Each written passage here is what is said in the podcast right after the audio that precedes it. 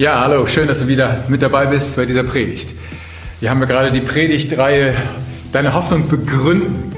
Und heute möchte ich mich ähm, dem Thema Deinen Ursprung verstehen in diesem Zusammenhang auch, auch zuwenden. Und wir gehen ja davon aus, von dieser Bibelstelle vom, vom Petrus, der uns aufgefordert hat, falls Menschen auf uns zukommen und uns fragen, warum so, viel eine, so eine starke Hoffnung in uns lebt, sollen wir in der, in der Lage sein, sollen wir befähigt sein, sollen wir einfach wissen, was wir darauf antworten sollen. Und ich möchte, dass wir, ähm, dass wir das wirklich tun können, auch in dieser Zeit, in der wir jetzt leben, dass Menschen hören und verstehen, warum wir so eine starke Hoffnung in uns tragen. Ähm,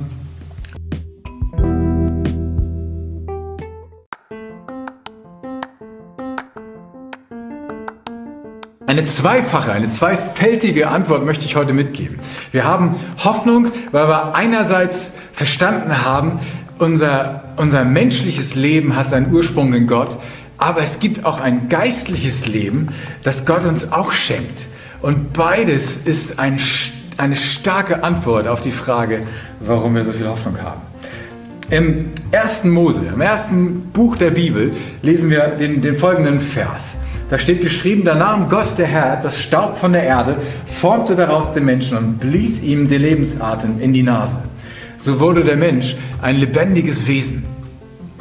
Wir lesen also schon auf den ersten Seiten der Bibel ähm, etwas ganz, ganz Entscheidendes für uns und für unser Leben. Wir dürfen wissen, dass unsere Existenz, unser Leben hier auf der Erde nicht ein Zufall ist, nicht ein, ein, ein Ereignis, das einfach nur so hingeworfen ist, sondern wir leben hier, weil Gott sich etwas überlegt hat, weil Gott dahinter steckt und weil er selbst dafür gesorgt hat, dass wir lebendig geworden sind, dass wir Mensch geworden sind, dass wir diese Erde bevölkern, weil er es so will. Und das ist ein kostbarer Gedanke. Viele Leute um uns herum, natürlich, und bestimmt auch die Leute, die dich vielleicht auch fragen, ähm, sind davon überzeugt, dass, dass äh, irgendwo Evolution hat den Menschen hervorgebracht, hat auch diese Welt, das Universum hervorgebracht und entwickelt. Und ich meine auch, dass es wichtig zu verstehen ist, dass wir den Menschen auch nicht deutlich machen müssen, gleich am Anfang oder überhaupt, dass das die Voraussetzung dafür ist, ähm, überhaupt an, an diese wunderbare Wahrheit zu glauben, dass Gott uns gemacht hat. Die Evolution, die Wissenschaft steht eigentlich gar nicht dazwischen. Die Wissenschaft ist unser Freund. Die Wissenschaft ist nicht unser Feind. Manche Christen kommen heutzutage daher und meinen, sie müssten das eine gegen das andere ausspielen. Aber es ist gar nicht notwendig. Selbst der Augustinus im 6. Jahrhundert hat schon mal was ganz Interessantes geschrieben, gerade auch zu diesem Punkt.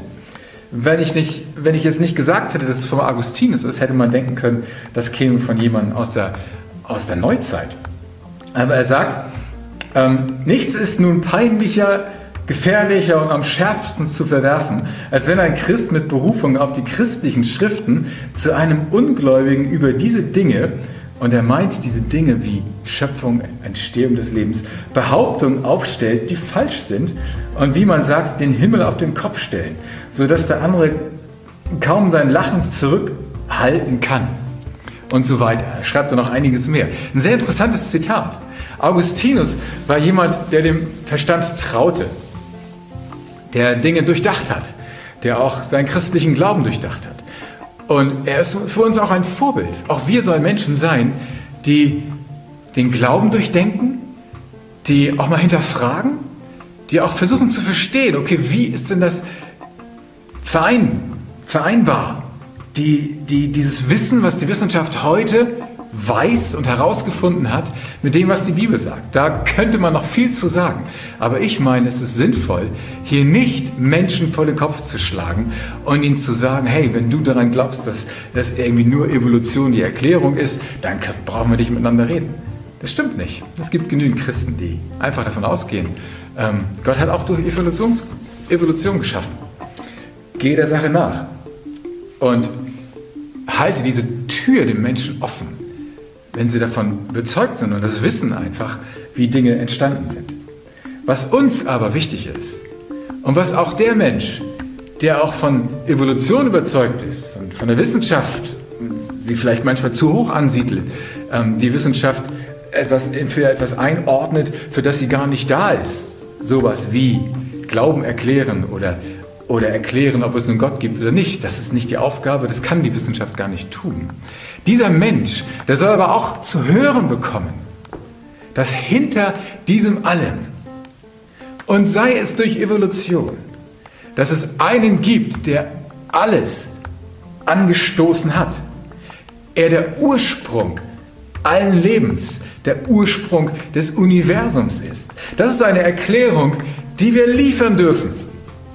Das kann die Wissenschaft und sollte die Wissenschaft auch nicht liefern. Aber wir dürfen davon erzählen. Warum? Weil die Bibel uns sagt, so ist das geschehen. Gott ist der Ursprung meines Lebens. Gott ist der Ursprung meiner Existenz. Und er sagt solche wunderschönen Dinge wie, wie diesen Vers, den ich ja gelesen habe. Wir haben gelesen, dass der Gott, der Herr, ich, rede mal kurz über diesen wunderschönen Vers. Gott, der Herr, nahm etwas Staub, steht hier. Und auch hier auf diesen ersten äh, Seiten der Bibel wird also deutlich gemacht, Gott, der Herr, Gott, der Allmächtige und der Herr, der in Beziehung tritt mit Menschen. Diese beiden Namen für Gott werden zusammengefügt. Beides gilt. Wahrscheinlich hat deswegen natürlich auch, auch Luther das so übersetzt. Unser Herr Gott, ähm, wie man es heute hier und dort vielleicht immer noch mal hört. Das ist aber ein, eine Zusammenführung eines Namens von Gott, der deutlich macht, Gott ist groß und herrlich, aber er tritt auch in Beziehung mit Menschen. Der Gott hat uns, hat Staub genommen und daraus den Menschen geformt, sagt die Bibel hier. Ähm, Gott sagt von sich und sagt uns, er hat uns persönlich geformt, wie ein Töpfer ein Gefäß formt. Er hat selbst Hand angelegt. Was für eine wundervolle Vorstellung.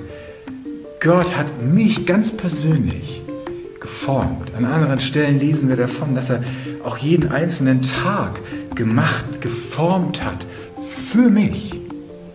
Er kennt mich, er erzählt jedes einzelne Haar auf meinem Haupt. Ähm, mein Kommentator dem, für, für dieses erste Mose-Buch, der gute Herr Venom, hat Folgendes geschrieben. Formen ist eine künstlerische und erfinderische Aktivität, die Planung und Geschick voraussetzen. Und das ist das, was Gott für meine Existenz gemacht hat. Gott sagt mir hier, ich habe dich geformt. Ich habe dich geschaffen. Ich habe dich aus Staub gemacht. Aus dem Staub der Erde habe ich dich geformt. Und du lebst deine Existenz hier auf Erden eine Zeit lang. Und dann wird diese menschliche Existenz, dieser Körper, den ich geformt habe, wieder zerfallen zu Staub. Auch das ein, ein wichtiger Hinweis für uns. Das ordnet uns, unser Sein, richtig ein.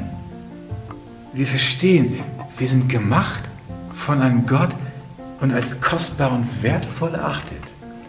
Aber diese, dieser Körper findet auch wieder sein Zurück zu dem, zu dem Ursprung, wird wieder zu Staub und zerfällt.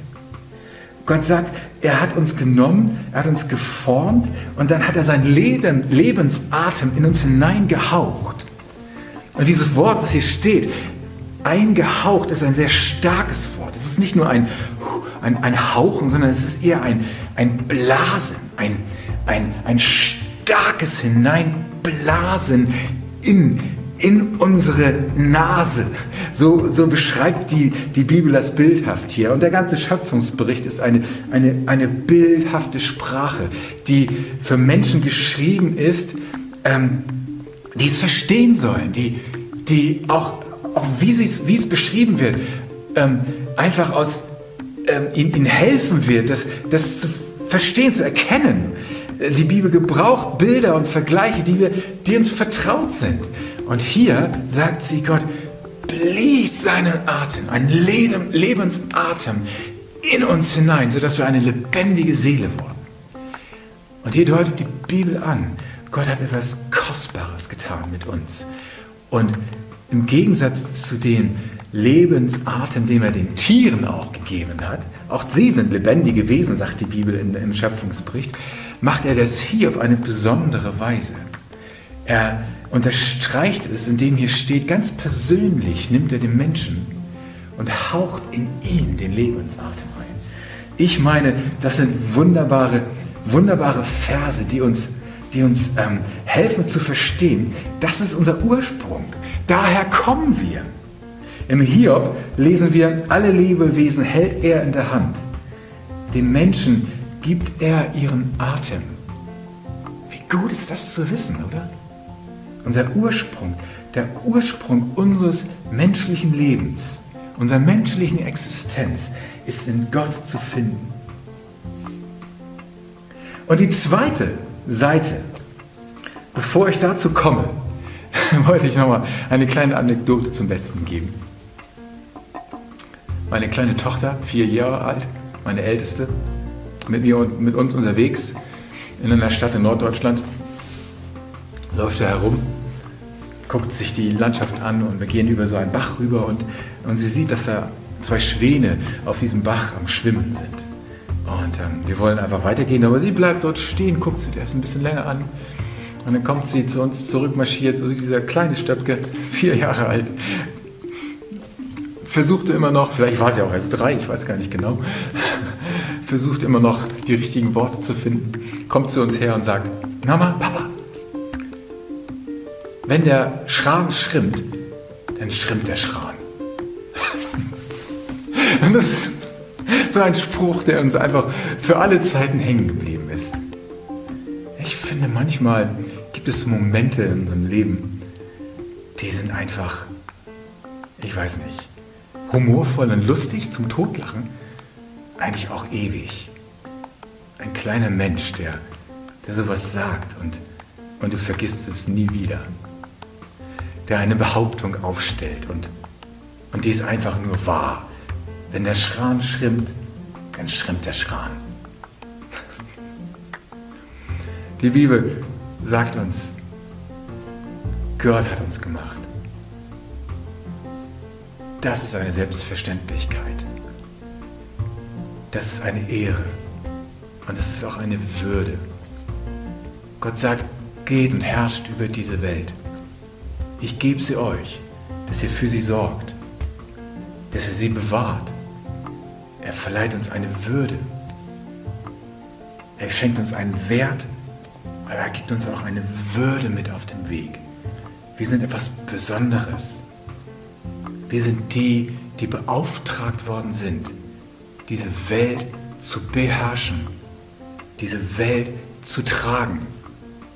In dieser Welt ein Abglanz, ein Abbild des lebendigen Gottes zu sein. An anderer Stelle auf diesen ersten Seiten in der Bibel wird es ja gesagt, Gott formte uns, er machte uns im Abbild seiner selbst. Wow! Der zweite Gedanke. Wir, sind, wir finden also unseren Ursprung den Ursprung unseres menschlichen Lebens auf Erden in Gott. Aber wir finden auch den Ursprung eines geistlichen Lebens in Gott. Und das ist auch ein ganz kostbarer Gedanke. Und wenn Menschen uns fragen, können wir das ihnen gerne mit auf den Weg geben. Folgendes hat Jesus einmal gesagt. Ich sage euch die Wahrheit. Ein Weizenkorn, das nicht in den Boden kommt und stirbt, bleibt ein einzelnes Korn. In der Erde aber keimt es und bringt viel Frucht obwohl es selbst dabei stirbt. Hier ist ein Gedanke drin, der uns verdeutlichen kann, was geschehen ist, als wir unser Leben Gott anvertraut haben, als wir gesagt haben, Jesus, ich höre deine Botschaft, ich höre, dass du für mich gestorben bist, dass du alles für mich gegeben hast, damit ich nach Hause komme. Ich erkenne, dass ich eine Würde, einen Wert bekommen habe, sehe aber auch, dass ich vieles zerstöre und kaputt mache. Und du sagst mir, ich kann dich retten. Ich mache alles neu. Und weil wir das gehört haben, haben wir uns darauf eingelassen und gesagt, Gott, mein Leben, ich gebe es dir. Und das ist das, was Jesus hier beschreibt, was er selber auch vorgemacht hat. Er hat sein Leben gegeben für uns und daraus, was ist daraus entstanden? Ein Universum an Gnade an Güte, an, an Herrlichkeit Gottes ist daraus entstanden. So wie ein kleiner Samen, den man in die Erde pflanzt. Völlig unansehnlich. Dem kleinen Samen sieht man es nicht an, was da drin steckt. Stimmt's? Ein kleiner Apfelbaumsamen, mini klein. Dem sieht man es nicht an, dass da so ein wunderbarer Baum rauskommt. Mit vielen, vielen weiteren Früchten, mit herrlichen Blättern. Ein, ein wunderschöner Anblick. Und herrlich zum Futtern gedacht. Einfach nur ein kleiner Keim. Und so haben du, haben wir das auch gemacht, du und ich. Wir haben unser Leben eingepflanzt in den Boden. Und daraus ist eine vielfältige Frucht entstanden. Daraus ist ein geistliches Leben entstanden, das wir heute leben. Wow, ich mag diesen Gedanken. Das ist das, was Gott tut für dich und für mich. Das, was er von Anfang an gedacht hat. Unser menschliches Leben, unser geistliches Leben soll sich vereinigen und darin soll Gnade Gottes zu finden sein. Die Fülle Gottes soll davon ausgehen. Jesus hat gesagt, wer an mich glaubt, wie die Schrift es sagt, von dem werden Ströme lebendigen Wassers ausgehen. Wo wäre ich heute? Hätte ich diesen Schatz nicht gefunden? Hätte ich das nicht verstanden? Dass wenn ich mein Leben Jesus hingebe, ich es gewinne. Ich es wahrhaftig gewinne. Wie viel Gnade, wie viel wunderbare Zeiten mit meiner Familie, mit meinen Freunden, mit den Menschen, die mich umgeben, durfte ich erleben. Wie viel Vergebung, wie viel Neuanfang, wie viel Freude, wie viel Begeisterung. Wie viel Hoffnung und Zukunft darf ich erleben, weil ein neues Leben entstanden ist durch Jesus Christus.